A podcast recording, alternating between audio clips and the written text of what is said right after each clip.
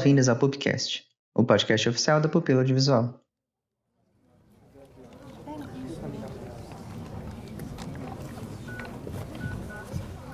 Até hoje me lembro da primeira vez que fui ao cinema. Achava o lugar assustador. Era espaçoso e depois ficava escuro, mas a curiosidade falou mais alto. E a minha mãe também. Então já estava sentada na poltrona. Mas quando a imagem começou a ser projetada, o medo não importava mais. Era tarde para fugir. Já estava totalmente imerso com aquela imagem que estava sendo exibida na grande tela. Ela já estava gravada na minha visão. Era como uma grande pintura, feita de luz e sombra. Nenhum espaço fora do enquadramento importava mais, somente o que estava dentro. Aquilo era muito maior que a vida real. Na verdade, pouco me importava o som vindo dos alto-falantes, o que me interessava mesmo era aquela imagem que me emergia para dentro do filme e me dizia muito mais do que qualquer linha de diálogo.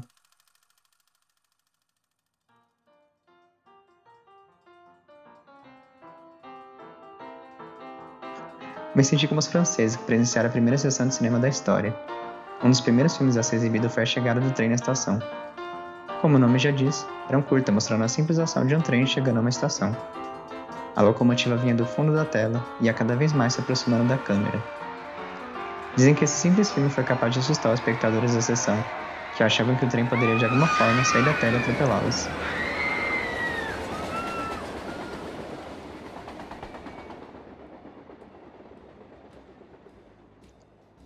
Na verdade, os filmes sequer tinham som nessa época, então o único suporte narrativo era a imagem.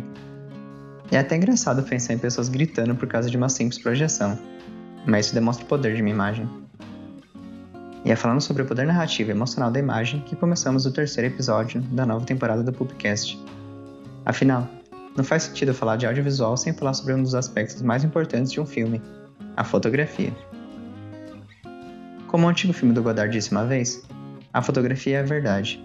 O cinema é a verdade 24 vezes por segundo. Como todo bom artista, um fotógrafo tem várias técnicas à sua disposição, e hoje nós vamos falar um pouco sobre isso. Mas a gente tem um pequeno problema. Isso aqui é um podcast. A única coisa que você pode fazer é me ouvir, então.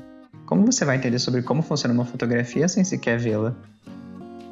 Calma. Para resolver isso, nós vamos deixar as coisas um pouco mais interativas. Vamos disponibilizar um documento com quatro imagens de filmes. Isso vai te ajudar a entender do que eu estou falando. Primeiro, eu irei escrevê-las e você vai ter que formá-las na sua mente. E quando você ouvir esse som, você poderá passar para a próxima imagem e eu vou explicar os principais detalhes que a compõem. As descrições serão simples e terão o cenário e o sentimento geral do plano.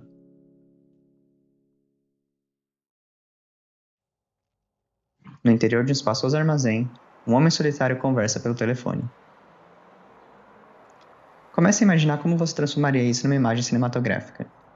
Pense no lugar onde você colocaria a câmera em que lugar no enquadramento você posicionaria o homem? Pense também na iluminação do local, em quais emoções essa imagem pode gerar. Também é importante tentar pensar em como você traduzirá a ideia de solidão do personagem. É a partir de uma descrição simples como essa que um diretor de fotografia visualiza o filme, tendo sempre como principal objetivo contar uma história com imagens. E aí, foi assim que você imaginou ela?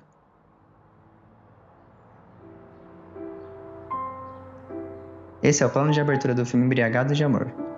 A obra conta a história de Barry, um homem solitário e antissocial que se apaixona perdidamente por uma mulher que aparece em sua vida. Isso é um plano geral, que tem como objetivo principal o de apresentar uma ambientação de um filme. A câmera se posiciona longe do objeto. Perceba como ele é usado aqui. Barry ocupa um espaço muito pequeno de tela, indicando sua personalidade introspectiva. Não conseguimos ver suas características físicas e nem seu rosto, isso nos distancia emocionalmente do personagem. Preste atenção no tanto de espaço vazio que sobra ao redor de Barry. Esse espaço é chamado de espaço negativo. Isso gera desconforto no espectador.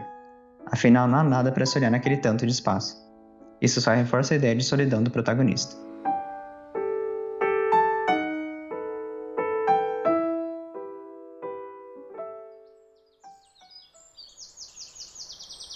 Agora vamos pensar em outra descrição.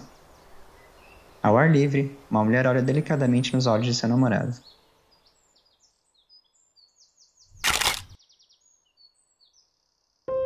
Esse é um dos primeiros planos do filme Se a Rua Bill Falasse.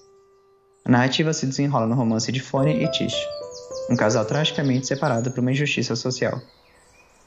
Quando queremos ver a emoção de uma pessoa, olhamos diretamente para o rosto dela. Isso não é tão diferente no cinema. Isso é um primeiríssimo plano, também conhecido como Big Close-Up, geralmente usado para dar ênfase nas emoções do personagem enquadrado. Além disso, o cenário ao fundo é desfocado, dando destaque ao rosto da atriz. Ao contrário da imagem anterior, conseguimos ver o rosto e as emoções da personagem com clareza. Isso gera empatia. A iluminação da cena é suave, gerando sombras brandas no rosto da personagem, reforçando uma estética naturalista e romântica. Além de tudo isso, esse também é um plano subjetivo, que é quando a câmera assume a perspectiva de um personagem. Nesse caso, a câmera assume o namorado da personagem. Esse plano gera uma sensação de intimidade, como se o espectador fizesse parte da cena.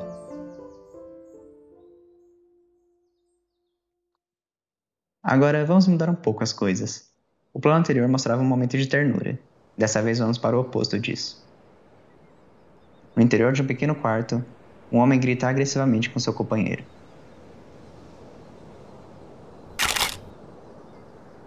Esse plano é do filme O Farol. Obra de horror narra a história de dois marinheiros que pouco a pouco perdem a sanidade em meio a um farol isolado. É quase impossível desassociar o gênero de terror com a ideia de luz e sombras. Sombras limitam a visão do espectador. Só é possível enxergar aquilo que está iluminado.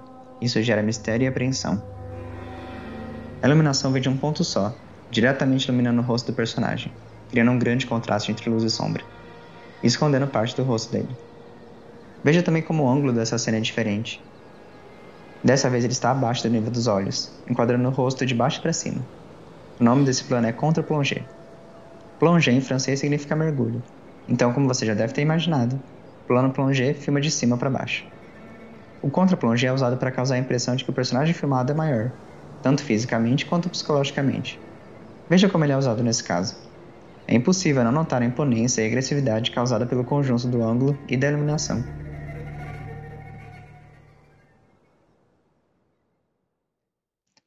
Ah, esse daqui vai ser muito interessante.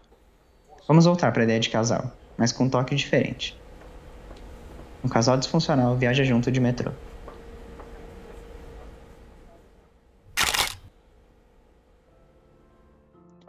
Esse é um plano do filme História de um Casamento, obra que narra o difícil divórcio de um casal.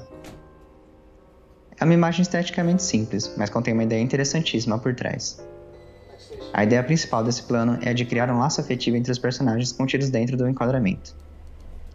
Mas aqui ele é usado de forma diferente, os protagonistas se encontram nos extremos do enquadramento, um na esquerda e o outro na direita, e uma grande linha vertical, representada pela barra de ferro, os separa um do outro. Essa é uma forma inteligente de contar muito sobre a história de dois personagens sem dizer uma só palavra, usando somente o posicionamento da câmera.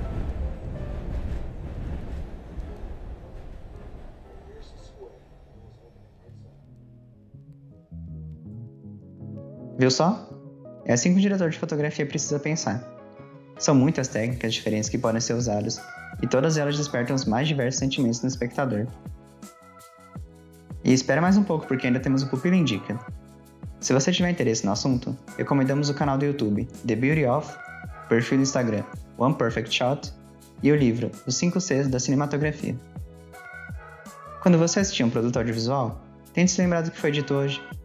Com certeza será uma experiência mais analítica você poderá perceber novos detalhes simbólicos. Espero que você tenha gostado e aprendido muito durante essa jornada pelo mundo da fotografia cinematográfica. Até mais!